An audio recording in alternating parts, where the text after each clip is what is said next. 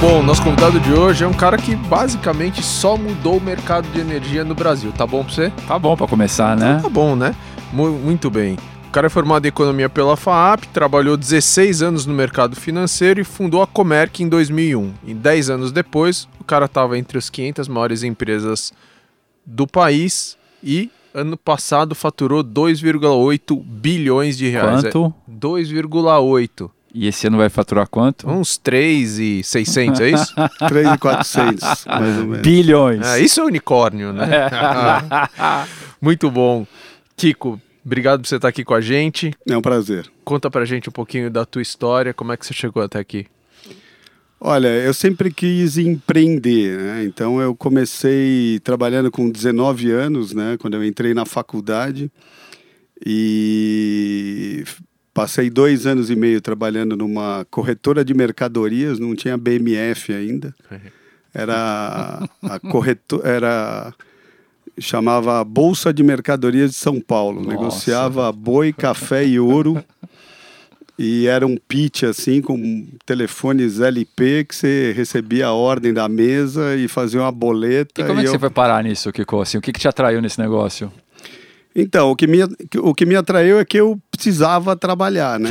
E aí era esse, esse exatamente o que me atraiu nesse negócio.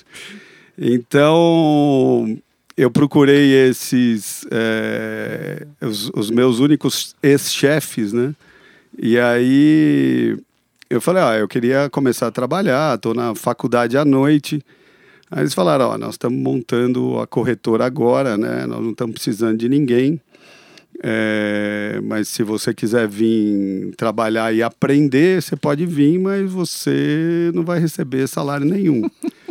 Aí eu falei, bom, na época não tinha, ah, você tem faculdade ou MBA, a questão era assim, você tem experiência, né? você tem experiência anterior, e falei, bom, pelo menos a experiência eu vou ter. Aí eu comecei trabalhando com eles, né? comecei trabalhando nessa Bolsa de Mercadorias de São Paulo, que operava boi, café e ouro. É, e chegava lá de manhã, ficava lá, né? A gritaria, o pessoal lá no pregão, comprando e vendendo. E aí eu fiquei dois anos e meio nessa corretora. Né? Nunca tive salário até hoje. Então, nessa corretora mesmo, né? Eu comecei a montar um, é, alguns fundos, né? Achava assim, o pessoal que queria investir achava que valia a pena. É, e eu ganhava do, da produção do negócio que eu fazia. E aí, depois de dois anos e meio, eu resolvi. Aí eu ganhei uma grana, resolvi montar a Comerc, né? A Comerc é uma. Era corretora de mercadorias, por isso tem esse nome, né? Ah, Comerc, é daí que né? Depois encaixou com comercializadora de energia é, em 2001, mas essa, essa mesma Comerc, essa mesma empresa foi montada em, em 87, né, quando eu tinha 22 anos. Então, essa foi minha primeira experiência como empresário e posso dizer que eu apanhei bastante né, no começo, porque não é fácil, não. E essa primeira fase da antiga Comerc, então, você, você comprava e vendia commodities, era isso? É, ah, comecei comprando e, e- e vendendo essas mercadorias, né? Você tinha clientes que eram torrefadores de café ou, ou cria- é, criadores de, de gado, frigoríficos, empresa que queria comprar ouro na bolsa. É, e depois eu passei a negociar com o título da dívida agrária, né? Um dia apareceu um senhor lá é, com os títulos que ele recebeu de uma desapropriação.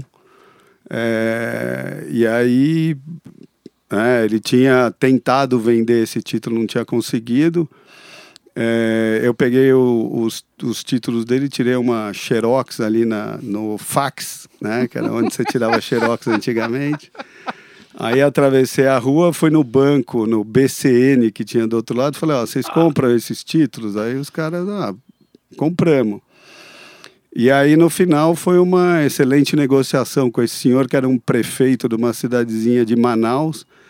Aí eu comecei a pensar como é que eu ia arrumar mais desses títulos para vender no mercado. É, aí tinha aqui no Diário Oficial, é, num, numa, num lugarzinho ali no centro da cidade, com aqueles diários oficiais todo encadernado, empoeirado. Aí tinha que ficar caçando lá as áreas que foram desapropriadas, ir lá ligar para o cartório, pegar o nome do proprietário, ligar para ele, fazer uma lista de. Hoje você consegue fazer prospecção bem mais online, fácil, né? né? Online e tudo mais. Na época era Na mão. no, no pó mesmo da, da- do- dos, dos livros do, do Diário Oficial. E aí, no final, acabei eh, me dedicando a esse negócio, que foi um excelente negócio na época.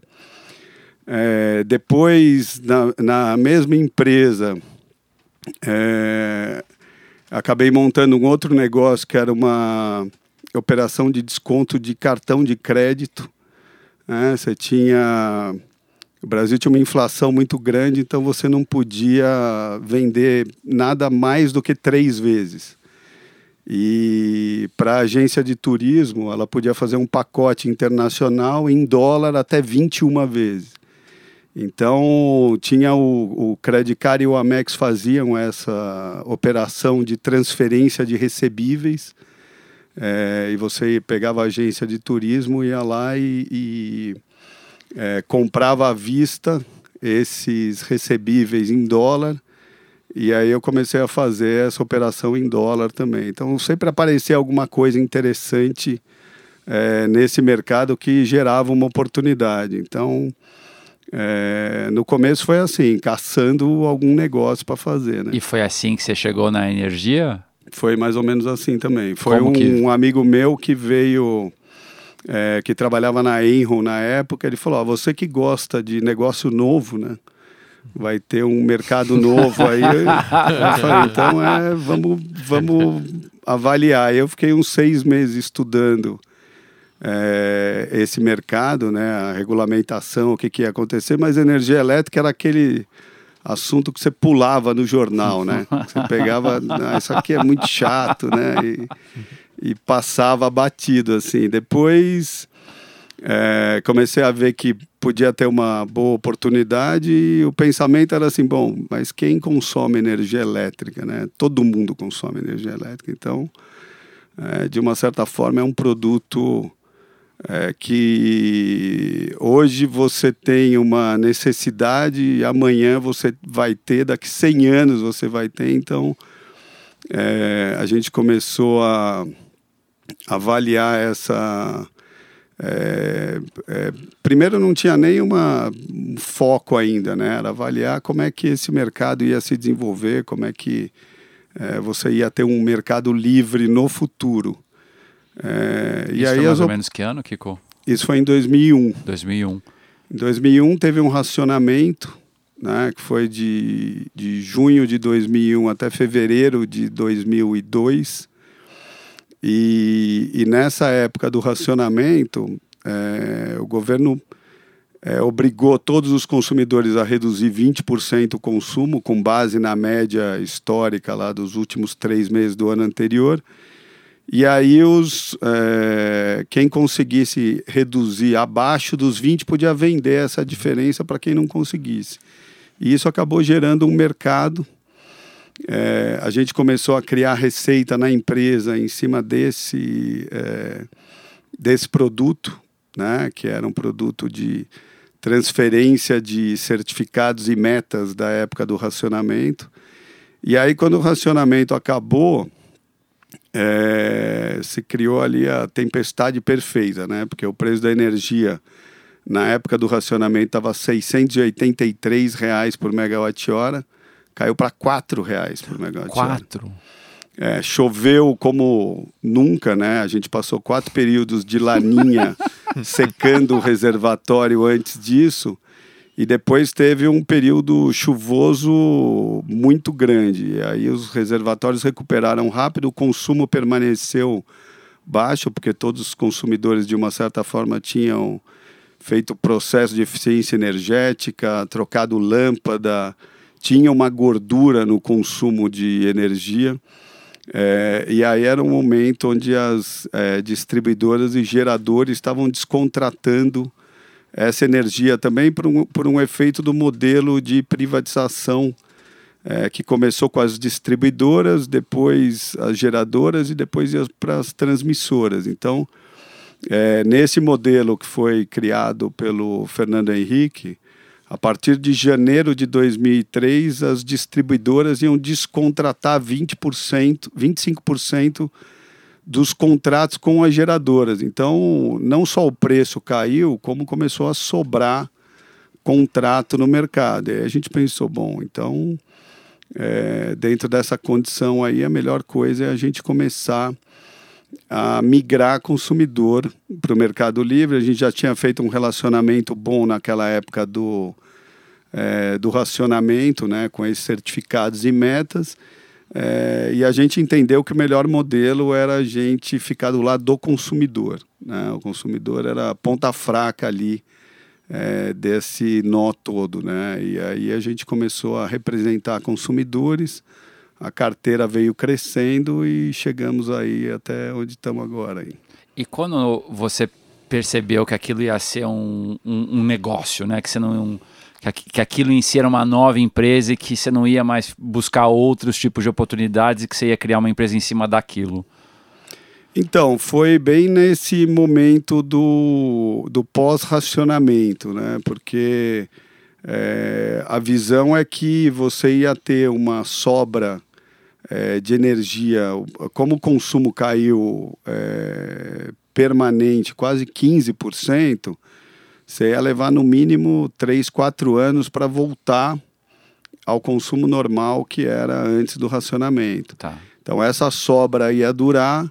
É, a nossa estratégia não era só manter o consumidor contratado nesse período, mas principalmente no período posterior, porque aí você não ia ter investimento, é, o mercado ia ficar com uma sobra durante muito tempo e para o investimento retomar e você ter novos empreendimentos ia levar um tempo.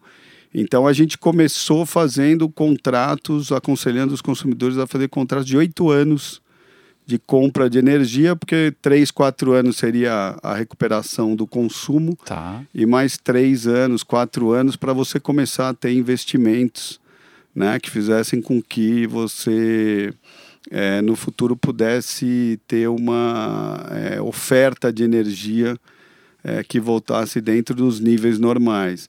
Então a gente começou a fazer essa migração de consumidor já por um prazo mais longo. E energia elétrica, como não, não estoca, todo mês você tem que fazer o balanço, sobra energia, você tem que vender, falta, você tem que comprar um pedacinho. É, e aí o negócio veio é, crescendo é, no, no mercado que quando a gente entrou para fazer essas migrações de consumidor para o Mercado Livre, tinham dois consumidores só no Mercado Livre. É, que era a Volkswagen e a Car Carbocloro já estavam no mercado, mas era um mercado ainda muito é, novo né, para todo mundo que estava dentro do mercado. É, as, as, os próprios, é, as próprias pessoas que trabalhavam no setor não conheciam esse mercado, porque conheciam o mercado antigo, né, todo regulado. O mercado novo era um mercado novo para todo mundo, então todo mundo começou praticamente do, da mesma base. Né? E como que vocês fizeram para educar o mercado e, e, e criar a categoria que não existia naquela época? Olha, muito foi é, da postura que a gente teve em relação ao consumidor. Né? É realmente ficar do lado dele, é, resolver todos os problemas. É, então, às vezes, a gente precisava ir na ANEL, né? sentar lá para discutir alguma coisa, a gente sentava, estudava, é, ia lá, e o consumidor, ah, mas vou ter que pagar a passagem. Não, não precisa, a gente mesmo paga, a gente vai lá, a gente senta lá, era um aprendizado é, para a gente também, e a gente acabou fazendo é, um movimento de sentar do lado né, do consumidor e resolver é, os problemas para ele, que no começo eram muitos problemas. Né? No, as distribuidoras tinham muita resistência a liberar o consumidor, então, é, de uma certa forma, foram é, momentos é, tensos né, de, de, é, apesar de você ter um regulatório bem definido, existia muita resistência, tanto do, do conhecimento do consumidor, ele tinha muito receio de ficar sem energia, né? Uma empresa sem energia está morta, né? Porque não, não tem como produzir. Então você tinha que dar confiança para esse consumidor de que não existia um risco físico, mas era uma questão de contrato, né? de, um, de uma troca contratual. É, e a resistência também das é, distribuidoras que, de uma certa forma, também não conheciam muito o mercado livre e não tinha muita disposição para liberar o consumidor para ir para o mercado livre. Hoje elas, né, elas fazem parte desse mercado, inclusive migrando claro. os próprios consumidores delas para o mercado livre. Mas antes, por uma falta de conhecimento e até de apostar que esse mercado realmente ia crescer, é, a resistência era muito grande. Né? Quantos anos levou para você perceber que o mercado estava formado e todo mundo já sabia o que, que era esse novo mercado? Ó, levou mais ou menos uns cinco anos tá. para você ver realmente esse mercado crescendo de uma forma é, que não ia ter retorno mais, né? Que não ia ter mais como é, parar, né? Apesar de é, a gente começou esse mercado em 2000 é, em 2003 teve uma mudança de governo e essa mudança de governo era extremamente restritiva ao mercado livre, né? Tá. Pra vocês terem uma ideia, a Câmara de Comercialização de Energia Elétrica chamava Mercado Atacadista de Energia, né? Mercado era um nome que desagradava ali o governo e ele já mudou para Câmara de Comercialização de Energia Elétrica. Então, é, toda, todos os entraves possíveis ali é, para abrir mercado, para criar esse modelo de, de, é, de liberdade de, de, do consumidor escolher o fornecedor, ele estava totalmente fora desse modelo novo. Então, até teve uma passagem é, engraçada, a gente recebeu uma fita cassete, assim, né, na época, lá em 2002, é, com uma estrela vermelha, a gente colocou lá no, no videocassete, né, para assistir. Aí assistimos quando acabou a, a, era a fita era o programa do, do setor elétrico, né, do governo que estava querendo é, se eleger ali. E aí quando a gente acabou de, de ver a fita, a gente falou, bom, se acontecer realmente isso, é melhor a gente arrumar outra coisa para fazer, porque não tem, não menciona comercializadora, consumidor livre, né? Nada que tenha alguma, era tudo muito amarrado. Mas como a regra já existia e alguns consumidores já tinham ido para o mercado e não, não, não podia haver mudança de contrato, de regra de, de, de que estava que tava pré-estabelecida, é, o que acontece é que os, uh, as empresas elas acordam e dormem né, todo dia pensando como reduzir custo. custo. E naquele momento era um momento, é, apesar da, é, do pouco conhecimento ainda de um mercado ainda muito novo, essa visão de que o custo poderia ser reduzido no insumo que é importante para as empresas, né, foi o que fez com que esse mercado realmente crescesse e continua crescendo. Né? E do ponto de vista de formação da empresa, Kiko, é, é, além de você ter que criar um mercado, quais foram os principais desafios naquele momento? Então, o principal desafio do momento é o principal desafio de hoje, né? Que são as pessoas, né? É, todo negócio né, é formado por pessoas.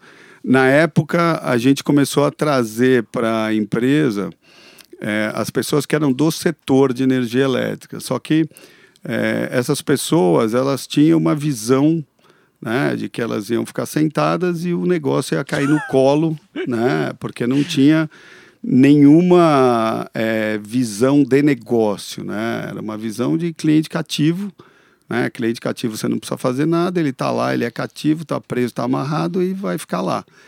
Então você sair, montar uma operação, né, pensar como você vai é, trazer um benefício é, para o consumidor e ser criativo nesse sentido e ter procedimento na hora de marcar reunião, é, de conversar, de pensar, é, a gente começou com o pessoal do setor, o pessoal do setor, de uma certa forma, não estava acostumado com isso. É, e era uma época onde os bancos estavam consolidando muito. É, então a gente achou que era mais fácil a gente trazer o pessoal de banco, aonde tinha uma mentalidade muito mais de cliente, de negócio, de criatividade, e ensinar como funciona a energia elétrica, porque a gente aprendeu também do que pegar o pessoal do setor que não sabia muito como, como, né, como mudar esse mindset de, de, de mercado regulado, cativo. É, e aí a gente começou a crescer a empresa com, é, principalmente com o pessoal que vinha de banco. E como é que você atraía esses talentos? Atrair assim, olha, tem um negócio bom aqui, o seu salário vai ser uma miséria, mas a oportunidade no futuro vai ser boa. Era essa a Esse é proposta. É... a proposta era agressiva, bem agressiva, assim. E, e, você fazia isso via tanto remuneração variável quanto participação societária? Como é que você... É, no começo era participação variável, né? A gente ainda não tinha um modelo de partnership como a gente tem hoje, mas o conceito também tinha essa possibilidade de você ser sócio, mas a gente não sabia direito como, é, como ia ser esse movimento, né? É uma coisa que a gente tinha que pensar e, e, e desenvolver. Mas a, a, a ideia era trazer eles para um mercado novo, né? E muitos deles, eles vieram é, incrivelmente pelo desafio, né? Pela, é é, pelo ah, não aguento mais esse negócio de banco, não aguento mais trabalhar do jeito que eu trabalho, essa pressão, essa coisa, eu quero uma coisa nova. É, e muitos deles é, largaram e vieram com uma, com uma cabeça de desafio mesmo, né? de novo negócio, de vamos ver o que, que vai dar. Alguns até tinham condi condição financeira boa, outros estavam começando a vida é, profissional, né? De uma certa forma tinha um risco, mas foi muito divertido porque era um pessoal assim que agregava muito para o negócio, porque eles tinham procedimentos, né? Em, é, no dia a dia deles de visita, de conhecer é, clientes. É, então foi uma junção muito feliz assim, né? De, de, do pessoal do mercado financeiro é, aprendendo como funciona o mercado de energia elétrica. E em que momento que você percebeu que a tua empresa, mais do que uma empresa de energia, era uma empresa de tecnologia?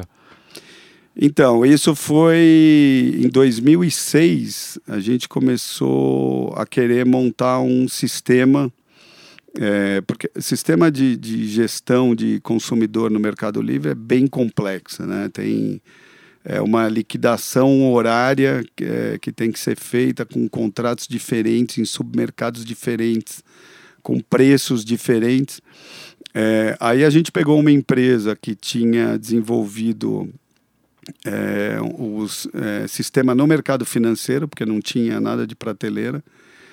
E aí a gente trouxe essa empresa e começou a explicar o que, que a gente fazia, como é que ela tinha que desenvolver tudo mais. Depois de 10 meses, que a gente veio pagando e né, uma entrega assim que não tinha muita muito recheio, né? Era mais um front-end assim, né? É, a gente viu que é, o negócio não ia sair e a pessoa virou e falou: ah, eu não sei fazer esse negócio realmente. Ele, Bom, mas você tinha que ter falado há 10 meses atrás, né? Aí a gente tentou internar esse desenvolvimento né? Apanhamos também, não conseguimos. E aí a gente fez uma concorrência entre três empresas, né? Uma das empresas veio uma moça é, que é que voltou depois para a empresa dela, né? E chegou lá para um pro Otávio, que hoje é o cara que toca lá a empresa de tecnologia, falou: Otávio, eu fui numa empresa que os caras falaram umas coisas que eu não entendi nada que eles estavam falando. Você não quer ir lá ver se você entende o que, que é isso que eles querem? E aí ele foi lá, né, começou a anotar as coisas, aí vinha fazer umas perguntas que tinha a ver com, né, com o que a gente estava fazendo, porque nem isso a gente conseguia, né, alguma pergunta que desse sequência para o que a gente estava fazendo. e a gente começou a montar esse negócio de, do sistema, né? E foi aí que o Otávio veio para é, aí o Otávio estava nessa empresa ainda, né? E aí a gente falou, ó, ele, ele tem que ser o gerente desse projeto, porque senão nós vamos explicar tudo de novo depois. E aí no final é, ele acabou vindo para Comerc, né? A gente é, criou uma área de tecnologia que foi desenvolvendo o sistema até a gente começar a desenvolver integrador e aí a gente poder disponibilizar isso para os consumidores. É, e aí, há dois anos e meio, quase três anos atrás, essa área virou uma empresa é, de tecnologia, né, e que hoje é, desenvolve não só os nossos projetos, como desenvolve projetos de, de é, acelerando startups, né, é, que a gente viu que existia uma dor muito grande ali num empresário é, que tinha uma ideia, mas que tinha que ir buscar essa tecnologia em algum lugar. Né? Normalmente o que ele é, recebia é, em retorno de, de, das, é, das empresas era uma incerteza muito grande em relação ao orçamento futuro, né? porque tinha uma previsão inicial de investimento, mas depois você tinha outras fases onde não é, não existia nenhuma previsão de quanto ele iria gastar naquilo, aquilo dava uma insegurança muito grande para ele começar a desenvolver o projeto. Em outros casos, nem o orçamento ele recebia. Verdade. Né? Você ficava até, ah, mas e o orçamento? Ah, tá bom, depois eu mando, depois eu mando, não, não recebia. Então a gente começou a ver que tinham pessoas é, inteligentes, com projetos inteligentes, que a gente poderia entrar com a tecnologia e desde que esse é, essa startup tivesse a ver com mobilidade, com sustentabilidade, que é coisa que a gente gosta de investir. É, e aí estamos bastante satisfeitos. Aí, hoje é tem os... 90 pessoas nessa empresa de 90 tecnologia. na DOC. É. E, e, como é que vocês selecionam projetos? Como é que os empreendedores fazem para entrar em contato com vocês? Que tipo de, de projeto vocês têm interesse? Olha, a gente, como durante um, um certo período a gente veio recebendo proposta né, para ajudar, para desenvolver, alguns desses é, vieram já de pessoas que a gente conhecia, que tinha um track record de, é, naquela área que ele queria desenvolver. É, e aí a gente começou é, a avaliar né, a sociedade, é, esse, essa dedicação que a pessoa ia dar, é, se a ideia era interessante ou não. É, e, e, aí a gente não fez nenhum hackathon, nenhum concurso, né? Não, não abriu. A gente foi escolhendo alguns. É, hoje a gente tem é, oito projetos ali que a gente é, desenvolve dentro dessa característica, né? É, e como começou tudo muito junto, é, a gente está é, quase que startando todos eles ao mesmo tempo. Então, acho que em algum momento a gente vai ter que ter alguma pré-seleção aí para poder continuar é, acelerando é, essas startups, mas veio muito de pessoas que a gente conhecia ou que tinha contato e que tinham ide ideias que a gente resolveu apostar.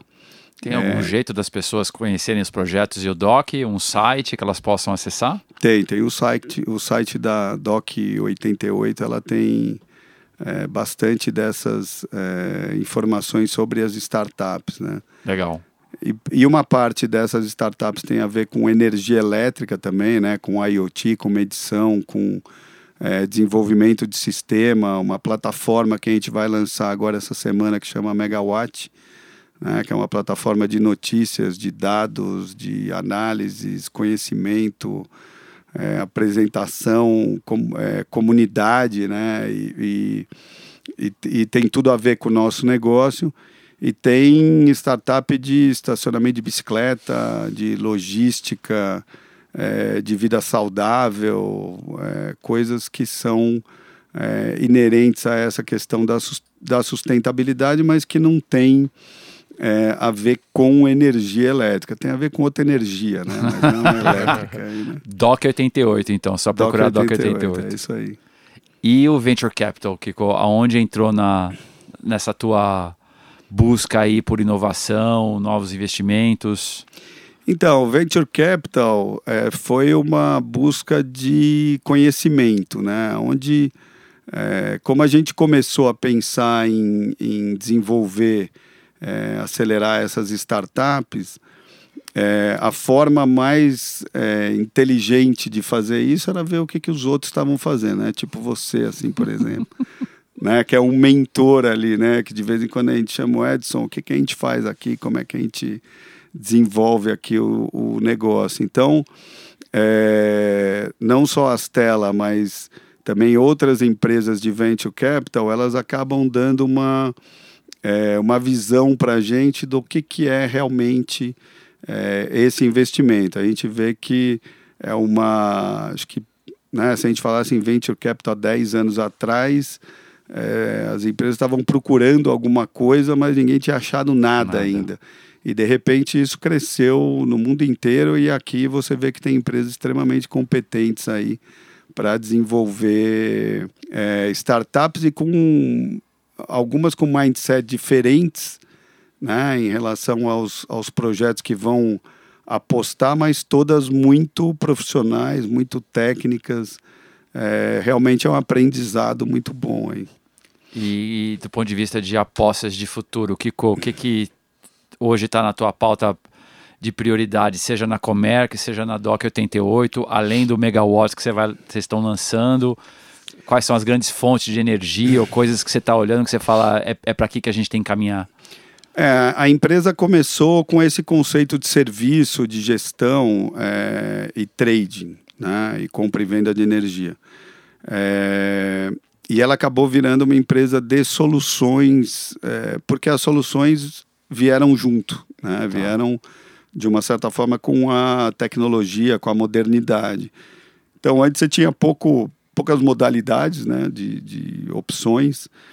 É, depois a gente começou a desenvolver a parte de gestão de gerador, de gás, é, de eficiência energética, de geração distribuída, é, de é, IoT de medição que traz uma inteligência de, de, é, de entendimento do, de, de cada tipo de consumo de, de cada cliente e, e facilita muito a questão é, da visão de como você pode trazer essa solução para o cliente. Né? Quando você conhece os dados dele de consumo e você sabe que tipo de produto encaixa melhor ali, é, você tem uma condição de oferecer para ele uma coisa é, uma solução muito melhor. E, e, por exemplo, se você pegar é, lâmpada de LED, por exemplo, é um exemplo.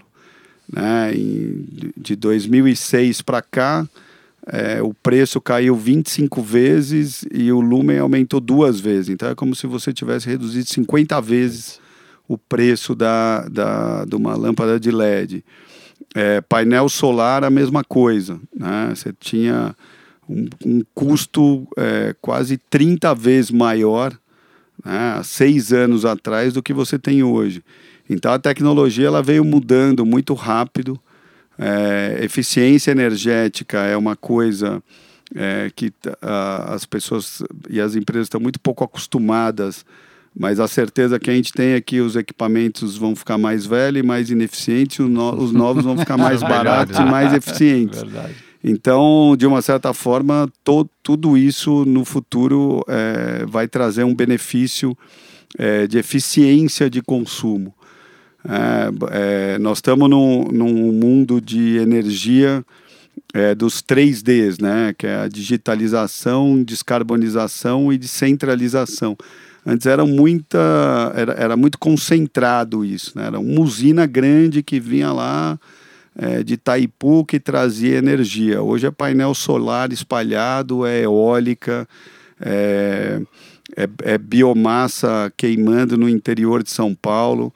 Então você começa a ter uma diversidade de fontes que trazem um benefício para a matriz mesmo, porque claro. quanto mais diversificada ela é, menos risco você tem.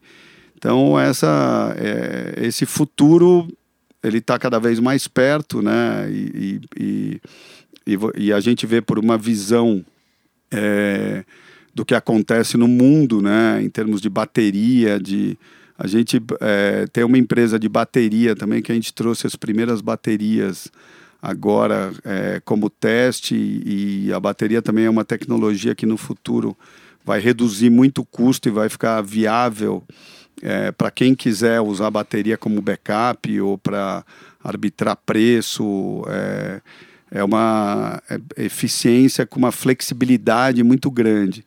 Então, a, a visão, a nossa visão de futuro é que todo esse é, essas opções de solução vão trazer um benefício ainda maior para o consumidor e para o investidor também, né? O investidor passa a ser é, qualquer um que queira montar uma fazenda solar ou uma pequena é, central é, uma, uma pequena PCH de, de, de é, fonte hídrica ou térmica, é, além do, né, do mercado de gás ainda que é muito incipiente ainda no Brasil, muito regulado. Então a gente tem expectativa aí que no futuro vai ter muita coisa boa para fazer ainda. Né? Muito bom. Ping pong? Ping pong. Vamos lá. Kiko, o que você está lendo? Então, eu estou lendo Princípios do Ray Dalio. Acho que é um, um livro bom para todo mundo ler, né? Tem Acho interessante que ele começa o livro dizendo que ele é um imbecil né? e que ele aprendeu muito mais com o que ele não sabe do que com o que ele sabe. Então, a lidar com as coisas que ele não sabe. acho que é uma lição de humildade ali, depois dele ter sido um cara bastante arrogante, né? Eu acho que é um cara que cresceu muito é, e ele tem uma filosofia muito interessante. Até o conceito da empresa dele é uma coisa totalmente é, inovadora em termos de, de, é, de, feedback entre os funcionários. Ele é um, ele é um cara assim que é, acho que olhou para dentro, né, de uma forma é, bastante inteligente, vamos dizer assim, né? Não é nem humilde, é, é mais é, ele usou da inteligência dele para criar uma coisa é, que eu acho que é um exemplo para todo mundo aí. Quem te influenciou? Olha, o meu pai me influenciou muito, né? Pro bem e pro mal, mas ele me influenciou bastante. Muito do. Como todos os pais, né? É, como, como, a gente. todos os pais, é. como talvez os meus filhos estejam falando por aí, né? os nossos. Mas o meu pai tinha um ditado que ele dizia que a grande malandragem é você fazer a coisa certa, né? Então acho que seguir esse conselho dele aí foi muito bom para mim aí. Acho que é, conselho todo mundo a seguir o mesmo mesmo conselho aí. Ele tinha outros conselhos que não eram muito bons, mas. principalmente sobre mulher, assim. Então, mas eu não vou falar não. aqui, né? Não, melhor não. Uma fonte de informação? Ah, eu, eu gosto muito de, é, de, de, ler é, jornal mesmo, né? É, não, não no papel mais, né? Mas é, eu gosto de ler jornal, eu gosto de, é, de pegar as informações que a gente mesmo é, levanta, né? Essas informações da Megawatt, é, é, o pessoal monta lá um, uma coisa chamada Mega Expresso, que são resumos de notícias é, importantes para o setor. Eu acho que hoje você tem muita informação é, e muita informação difusa e, e é, é, difícil você é, conseguir achar alguma coisa que, que, que foque no seu interesse mesmo.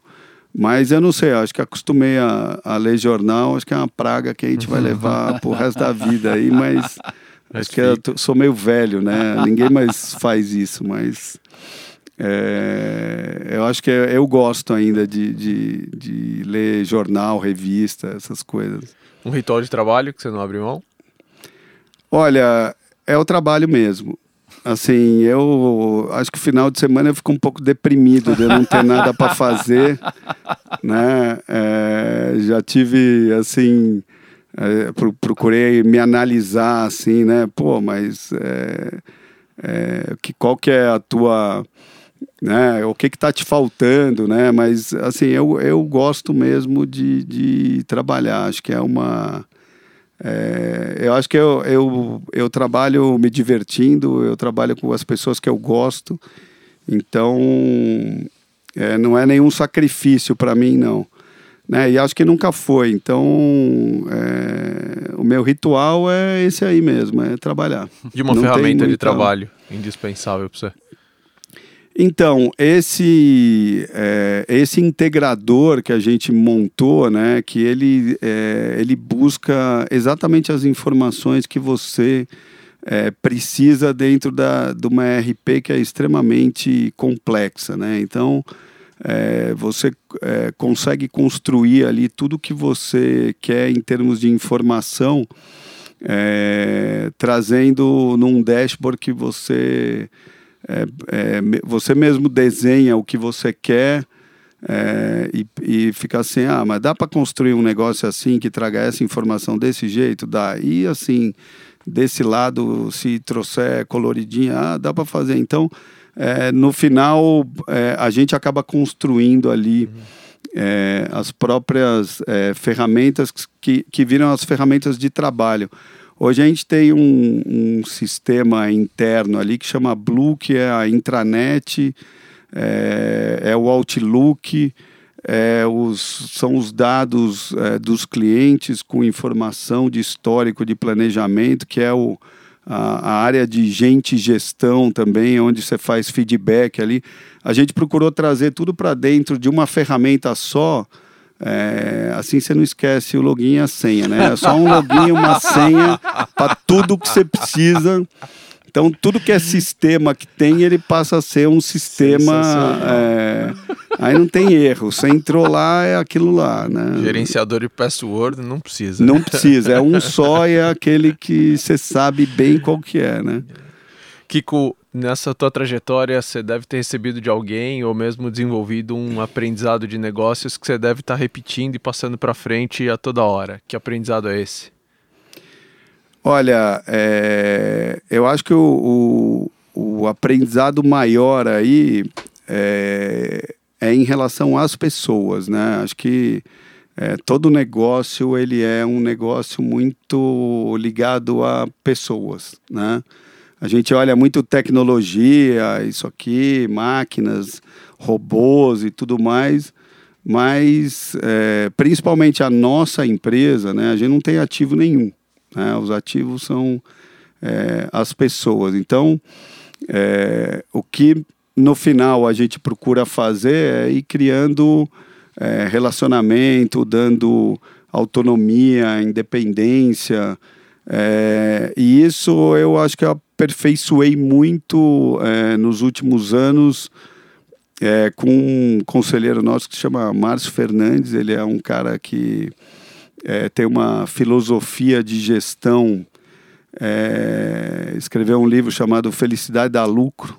Né? Então ele tem uma filosofia de gestão que é, é que ela é muito é, conectada assim com um ser humano mesmo, né? Com que o que as pessoas querem, como elas querem se desenvolver, como elas querem ser desafiadas, como é que você cria um ambiente é, onde é, as pessoas trabalham é, realmente felizes ali.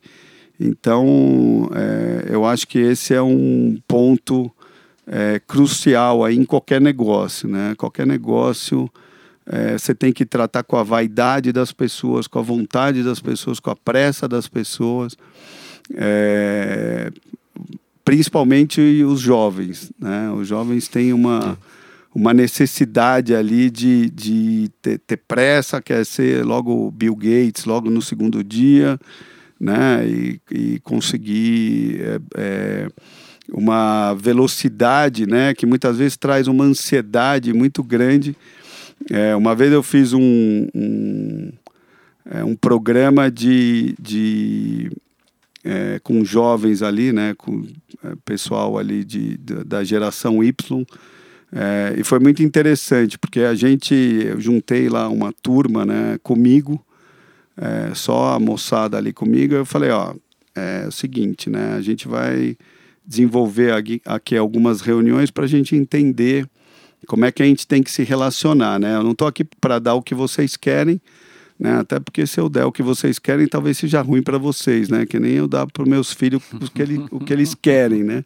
Se eu der para eles o que eles querem, vão jogar videogame o dia inteiro. Então, é, a gente sentou ali e ficou discutindo a relação e mostrando filminho da geração Y, aí dava umas, um, uns desafios para eles é, desenvolver. e falar: ah, o que, que você acha que está errado aqui? Ah, acho que isso aqui está errado. Então, beleza. Então, vocês vão fazer é, um novo modelo aqui é, para a gente jogar pedra e ver se para em pé. Aí eles começaram a ver que é difícil fazer as coisas, né? Fácil é, é reclamar, mas é, você realmente colocar as coisas de pé é difícil. Eu acho que muito desse é, desenvolvimento desse programa que a gente fez é, deu um, um, conforto deles saberem que os outros sentem a mesma coisa, Sim. né?